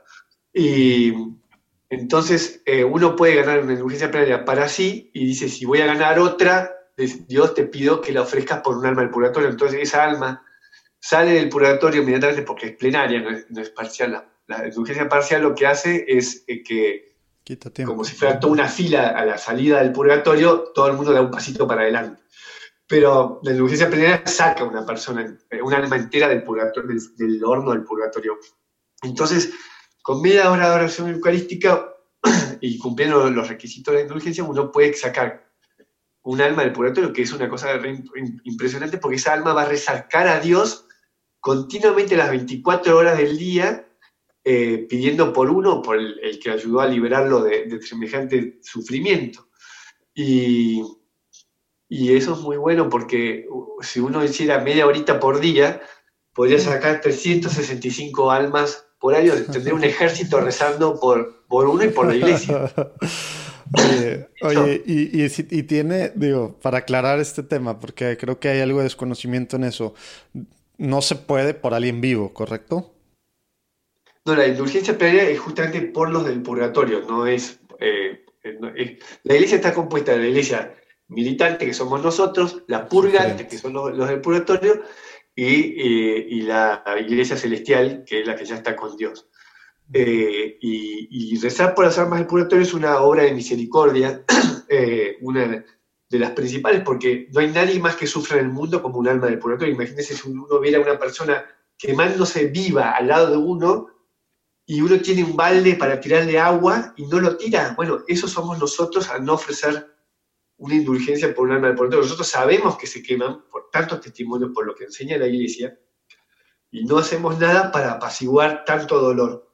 Y de hecho, eh, Santa Teresa de Ávila, doctora de la iglesia, dice que, que ella dice, eh, escribió un libro llamado Las Moradas, que son los siete, los siete estadios que pasa el alma hasta llegar a la perfección. Y, creo que rezar por las almas del purgatorio eh, estás en el nivel 2, del, como si fuera un jueguito de computadora o de celular, estás en el nivel 2 y rezas por las almas del purgatorio, o sea, todavía te falta. Pero, pero sí significa que por lo menos has llegado al nivel 2 de santidad. La mayoría de las personas lamentablemente no, no, no llegaron a ese nivel, pero sí es muy importante rezar por las almas, por ofrecer todas las obras por las almas del purgatorio y tratar de conseguir una indulgencia penal que no es muy difícil. Si uno no puede hacer media hora de adoración, basta rezar el rosario delante del sagrario, que puede llevar 15 minutos, y, y si no, eh, rezar el rosario en familia también tiene indulgencia penal, o sea que ni siquiera hace falta estar ante un sagrario si uno está en el medio del campo, rezarlo en familia o rezarlo Mientras se cumplan las condiciones, ¿verdad? Y las condiciones son estar en gracia de Dios, no estar en pecado grave. Eh, la otra condición es una comunión por indulgencia dentro de los siete días anteriores y siete días posteriores y una confesión eh, dentro de los siete días anteriores y siete días posteriores.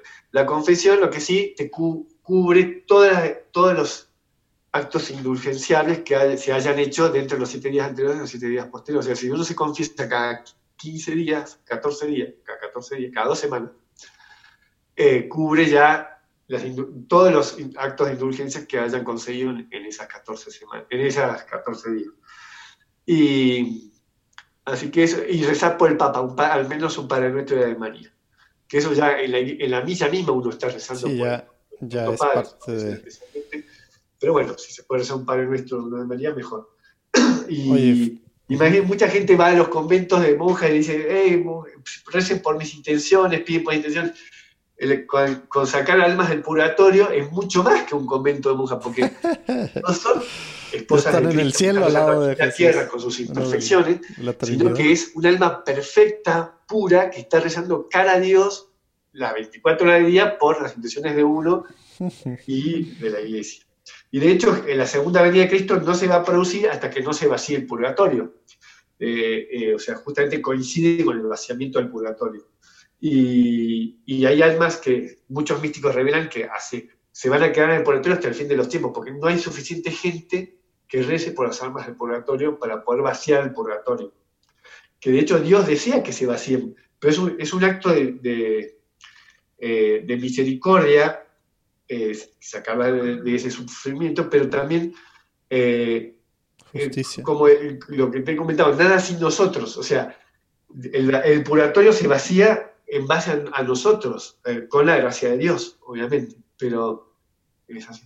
Oye, Federico, ya sé que estamos atrasando mucho y el tiempo se nos va el tema de la ciencia, pero has sacado varios, varias veces y creo que hay gente que nos está escuchando que precisamente con esta, pues digamos, forma a lo mejor ya muy metida en nuestra, pues en nuestra cultura o en nuestra forma de vivir el catolicismo, eh, cuando hablas de temas como la economía de la salvación y de lo de la deuda pagada hasta el último centavo, centavo como que hay gente que dice, pues si Dios no lleva las cuentas tal cual, su misericordia es eterna, etcétera, etcétera.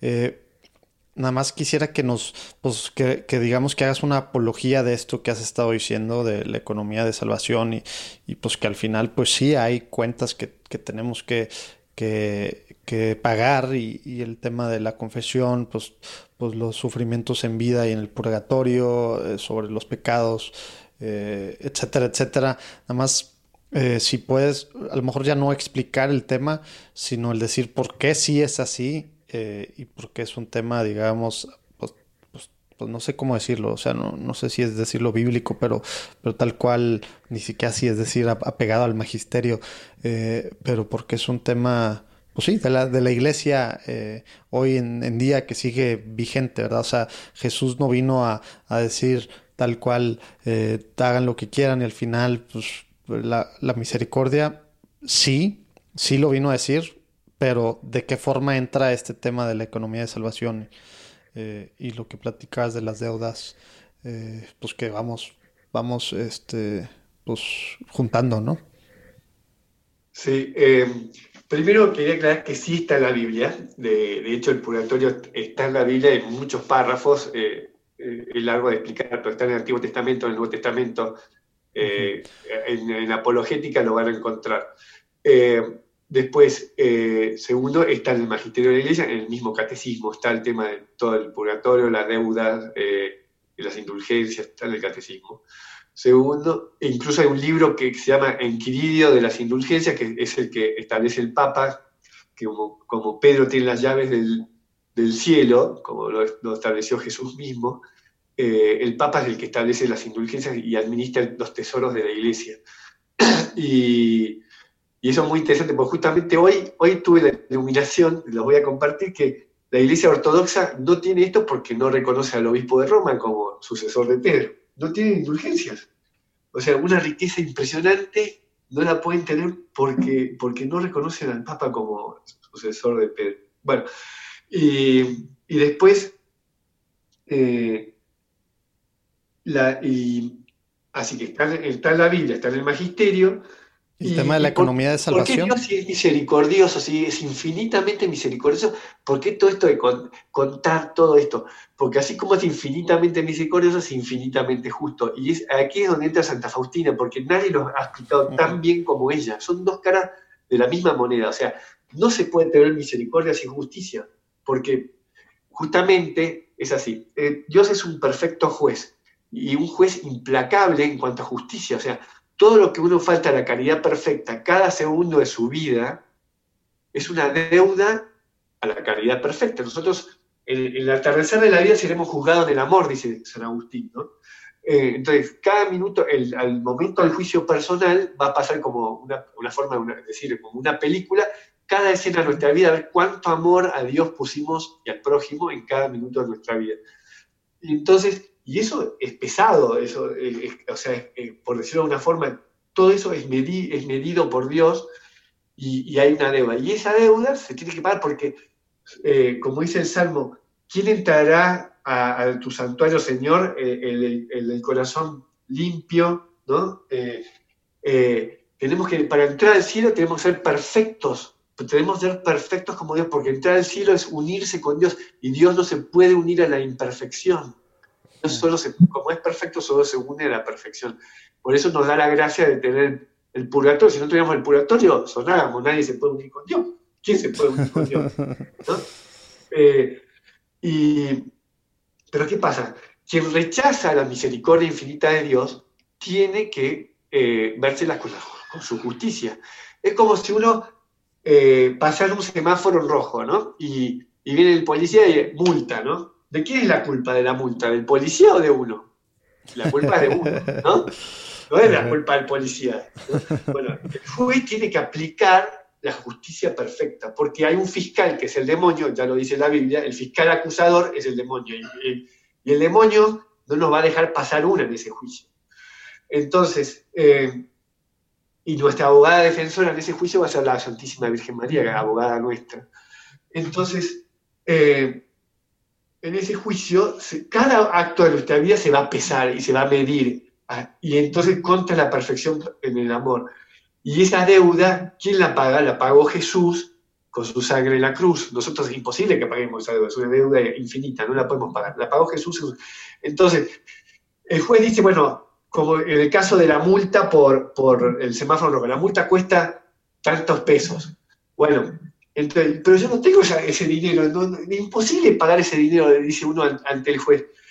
Entonces Jesús, que dice, Jesús, que es el mismo juez, Jesús es el juez, dice, no te preocupes, yo tengo mucho dinero porque tengo infinita cantidad de dinero, tú solo tienes que pedírmelo, me lo pides y yo te lo doy y con eso pagas tu multa. Y eso es la misericordia de Dios, que costó toda su sangre en la cruz y que no la aprovechamos si no pedimos misericordia. El que se va al infierno se va por, porque él mismo quiere, él rechaza la misericordia de Dios, rechaza decir, Jesús, pagame la multa, reconozco que debo la multa, págamela y listo, ahí vamos al cielo. De la otra forma es, decir, no, yo soy un soberbio, a esta multa era injusta, el policía es corrupto, qué sé yo, y, no pienso pagarla. Bueno, a la cárcel. Ese es el infierno, en cierta forma, ¿no? Es una analogía, obviamente, pero lo que pasa en la misericordia de Dios es decir, la misericordia de Dios es infinita, pero quien rechaza su infinita misericordia pidiendo perdón con propósito de enmienda en el, en el tribunal de la confesión, después tiene que vérsela con la justicia. esa es la realidad. Y eso, por eso es que es tan importante la confesión que Santa Faustina dice que las dos fuentes mayores de gracia de su infinita misericordia son la comunión y la confesión. Hmm. Bueno, pues vamos a poner ahí, eh, porque te digo que a veces más de lo que uno quisiera esta parte ahí está, entonces pues casi como, no digo cada quien por la libre, pero pues, pues bueno, no nos, no nos damos cuenta al final, al final el tema es como tú decías, ahí está todo, hay que conocer más, ¿no? Y, estoy viendo que eh, párrafos 1030, 1031, 1032 del catecismo habla mucho sobre, bueno, habla específicamente sobre el, sobre el purgatorio, el 1371 habla del sacrificio eucarístico que es también ofrecido por los fieles difuntos que han muerto en Cristo y que todavía no están plenamente purificados para que puedan entrar en la luz y la paz de Cristo, que es lo que acabas de decir. Y luego el 1471 ya habla de las indulgencias eh, pues por los que están en, en el purgatorio. Ahí Ahí les vamos a poner también los show notes, estas referencias pues al catecismo de nuestra iglesia católica, ¿no? Muchas gracias por darnos luz sobre este tema, eh, Federico, que, que pues bueno, pues como que a veces precisamente hay un poco de, un poco de, pues desinformación o de falta de información, pero no porque no la haya la información, no por la falta de la misma, falta de búsqueda nuestra de, la información, ¿verdad? Eh, pero la iglesia pues ha sido muy clara en estos temas que, que platicas de la economía de la salvación y, sobre el purgatorio y lo que podemos, podemos nosotros hacer. Eh, ahora sí, tenemos que ir a la última sección de, preguntas rápidas. Te explico, de una forma muy, muy fácil es, te hago una pregunta y respondes eh, máximo dos oraciones, lo que se te venga a la mente. ¿Cómo ves? Perfecto.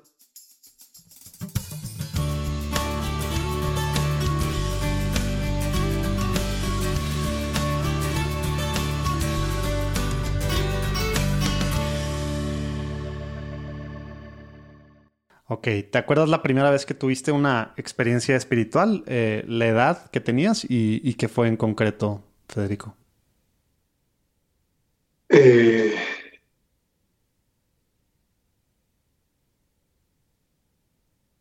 bueno, eh, la, primera comunión no me acuerdo mucho, pero sí el, tema de la confirmación.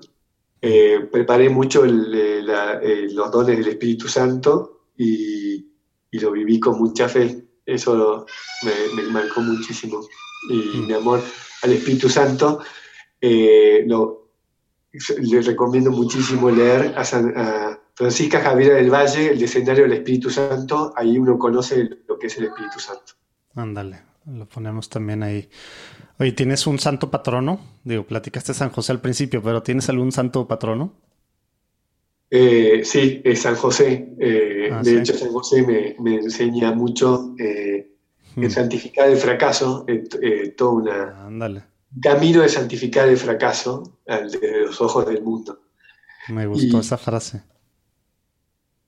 Y después, pues San, San, José, desde el punto de vista mundano, es un fracasado, ¿no? o sea, un pobre carpintero nunca llegó a nada a los ojos del mundo, ni premios, ni reconocimientos, solo oscuridad sobre su vida, y sin embargo nos dio al Hijo de Dios eh, como padre adoptivo. y, además soy muy devoto de, como ya lo dije, Ana Catalina Emmerich, mm. en cuanto a, me ayudó a entender las cosas de Dios. Es, beata, ¿verdad? Sí, beata. Y a Santa Faustina, en cuanto me ayudó a entender que la misericordia divina es, una de las herramientas más potentes de la nueva evangelización, como también lo reconoció Juan Pablo II. Mm, muy bien. Oye, Federico, ¿qué significa ser católico hoy en día? Ser católico significa amar a Dios sobre todas las cosas, o sea, santificar cada momento de nuestra vida, ofreciéndolo a Dios, ya que te estés dando una ducha, ya estés jugando un partido de fútbol, eh, estés viendo una película, todo por amor a Dios, hacerlo todas las cosas ordinarias por amor a Dios. Entonces convertimos eh, en oro todo lo que ofrecemos a Dios. Hmm. Me gustó, me gustó. Oye, eh, ¿tienes alguna oración que te guste pues, orar, rezar seguido, que nos puedas compartir? Digo, jaculatoria o el nombre de alguna oración ya más en forma. Eh, el rosario es, hmm. el camino, es un atajo al cielo y a la santidad. yo lo veo como había una película cuando yo era niño que era el túnel del tiempo, que la, gente se metía en un túnel y iba en el tiempo. Me gustó eh, Y, el rosario nos abre las puertas de la gracia al momento mismo del misterio que estamos viviendo, que estamos rezando, meditando, contemplando. Eh, y todas esas gracias, por ejemplo, eh, por ejemplo, mientras meditamos la crucifixión, estamos al pie de la cruz y recibimos las gracias de estar al pie de la cruz junto a María y San Juan. O o cuando meditamos la Navidad, estamos ahí al pie de, de Niñito Jesús con José y María. Eh, todas esas gracias las estamos recibiendo al rezar el rosario. Es un, es un atajo, un atajo muy fuerte. Obviamente primero están los sacramentos, pero el rosario nos lleva a los sacramentos. Hmm. Muy bien. Oye, Federico, ¿tienes algún tip así una, de una cosa práctica que nos puedas recomendar a, católicos pues como yo y como los que estamos escuchando que pues queremos ser santos y a veces como que no sabemos por dónde darle, qué tenemos que hacer de una forma práctica en, nuestro día a día para, para llegar a la santidad. El, camino es el, el, camino de San Juan Bautista, que dice es necesario que yo disminuya para que él crezca, algo así, no me acuerdo exactamente, pero dice algo así, eh, es vaciarnos de nuestro egoísmo Y, dejar que Dios actúe en nosotros como instrumentos, eh, con eh, la humildad. No se puede acercar a Dios en la soberbia, la soberbia nos acerca al demonio, es siempre la humildad, aceptando todo lo que nos toca en la vida, como incluso las cosas que parecen feas, las enfermedades, los enemigos todo como un regalo de Dios para forjarnos en la humildad y ofrecer todo a Dios, ese dolor, ofrecerlo todo a Dios, para que Él lo devuelva en, bendiciones para todos el ciento por uno. Es el tema de santificar el, dolor. Hay una encíclica muy buena que se llama Salvifici Dolores de, Juan Pablo II. eh, salvifici se escribe, Salvifici, que explica el sentido del dolor humano y cómo el dolor nos santifica y es el único camino para llegar a Dios, porque eh, para llegar a Cristo, Cristo está en la cruz y, no, y, no, y que no carga su cruz no es digno de mí, dijo Jesús, ¿no? Hmm.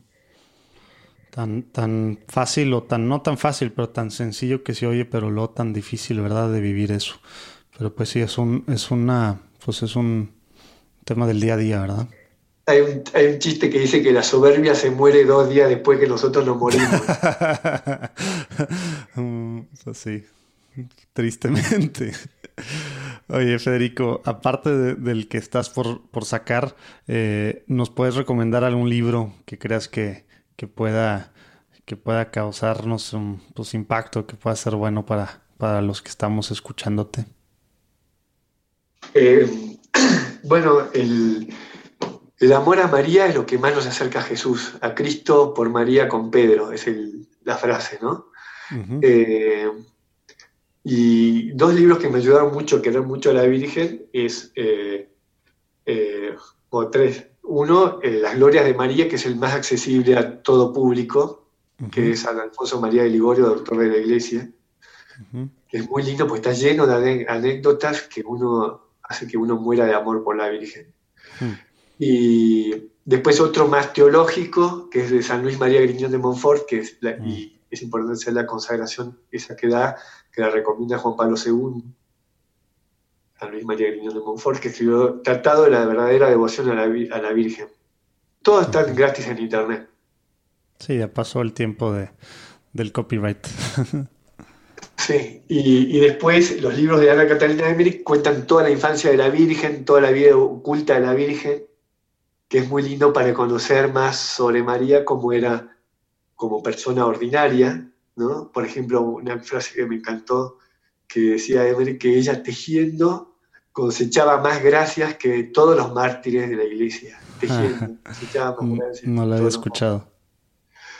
Eh, es, es muy lindo, realmente muy lindo. O sea, cosas hay para leer y a diferentes niveles. Igual sí, para empezar, pues el de las glorias de, María de San Alfonso María Ligori. Y también, digo, una que, hace, ya que estamos relacionados aquí el tema de la Virgen, eh, un librito muy chiquito que toma también a, San Luis María de Miñón, eh, Montfort y a, creo que era también a, creo que era la Madre Teresa, ya, no, ya me estoy haciendo bolas, ¿quién más toma? Pero toma cuatro santos. Ah, eh, Maximiliano Colbe y alguien más. El tema de los 33 días a la consagración a la Virgen María, ¿no? Pero bueno, toma muchas cosas de, bueno, no de Emmerich, pero de, las, de los otros dos que acabas de platicar. Oye, eh, Federico, ¿alguna cosa por la que quisieras intercediéramos, pidiéramos por ti en nuestra oración pues, personal, eh, nuestra y de los que nos están escuchando? Eh, o sea, yo lo, que pido siempre a Dios es eh, más amor para más amarlo. Eso es lo que pido. Eh, y es lo que pido que todos pidamos eso. Eh. más amor para más amarlo. Sí. Hmm. Que además la frase no es mía, ¿eh? es, de... Ah, ya no me acuerdo de qué santo era. Ahí la, ahí la buscamos, no te preocupes. Santa Faustina, Santa Faustina lo dice. Ah, en ningún momento Dios le pregunta, pídeme lo que quieres, si quieres hago un universo nuevo. Y ella dice eso. Hmm. O sea, el grado de santidad de Santa Faustina no se pueden dar una idea de lo que es Santa Faustina. Impresionante. Hmm. Muy bien. Oye, pues ahora sí, antes de cerrar esta platicada, no vamos a dejar que te nos vayas, Federico, sin que nos recomiendes a dos personas. Digo, ya nos platicaste ahí de Sara eh, Winter y de Amparo Medina, pero si tienes, pues si nos puedes recomendar a dos personas y, y pues bueno, de una forma pasarle un contacto o algo, para que podamos platicar con ellas y, y, con, poder así conocer pues, su testimonio, enriquecernos, pero también de lo que está pasando pues, ahorita en la Iglesia Católica, ¿no? Que nos hace tanta falta saber las cosas buenas que están pasando. Y pues bueno, estamos nosotros en ese caminar tratando de platicar con gente eh, para ir viendo lo que están, cómo están construyendo el reino de Dios en la tierra. ¿A quién nos recomiendas, con quién nos recomiendas platicar? Eh, bueno, en, Colombia está Gloria Polo. Ah, claro, yo vi su testimonio hace muchísimo tiempo. Tiene mucho que ver con lo que decías. Wow, ya ni me acordaba de ella. Y tampoco tienes tú el contacto. Es la que murió y regresó, ¿verdad? Le, cayó un rayo, sí. Y tuvo un juicio personal. Y ahí, por ejemplo, ella dice que ella vio que por usar el Yu, cuántos niños mató. Ah, cierto, cierto. La, la chispa de la vida de sus hijos y cómo el Yu los mataba. Porque wow, yo creo que lo haber visto en mi adolescencia, este video. Sí, muy impactante. Gloria Polo de Colombia. ¿Quién más, Federico? Y, ahí en Colombia también está. Eh, eh, ay, me ya te lo mando después enseguidita. ¿eh? Eh, no, te, preocupes, ahí no estamos de todos modos en contacto. Oye, pues Federico, pues muchísimas gracias. Este, vamos a poner ahí tus redes, la forma de contactarte, eh, tus libros y pues bueno, las diferentes cosas que nos has platicado. Gracias por, por este tiempo, por esta platicada. Y a todos los que nos escucharon, Dios los bendiga. Nos vemos el próximo lunes. ¿Qué tal la platicada? Pues como les decía al principio, tuvimos que cortarle para no partir a la mitad todo lo que se habló respecto a los masones, pero acuérdense que está disponible para nuestros Patreons. Y en platicandoencatólico.com pueden ver todas las ligas a lo platicado, muchísimas cosas muy interesantes, a ver, en verdad. Y también la liga de libros sobre los masones de Federico y las otras cosas que ha hecho. Acuérdense compartir porfa con su, con su gente, amigos, familiares, etcétera la forma en la que más gente sabe existe. Platicando en Católico, puedan conocer más lo que gente de carne y hueso están haciendo en la iglesia hoy en día, todas las cosas buenas que están haciendo y pues gente que está buscando la santidad, así como tú, como yo, cada quien en su camino, cada quien dentro de su trinchera en la iglesia. Y pues de esta forma nos damos cuenta que uno, la santidad es algo que podemos luchar para tener hoy en día, aún en esta sociedad tan compleja, ¿verdad? Y por otro lado, bueno, pues que hay cosas padrísimas que están pasando en la iglesia. Dios sigue infundiendo su Espíritu Santo en ella y, y pues bueno, hay que enamorarnos más y más de ella y orar mucho más por nuestra, nuestra Santa Iglesia.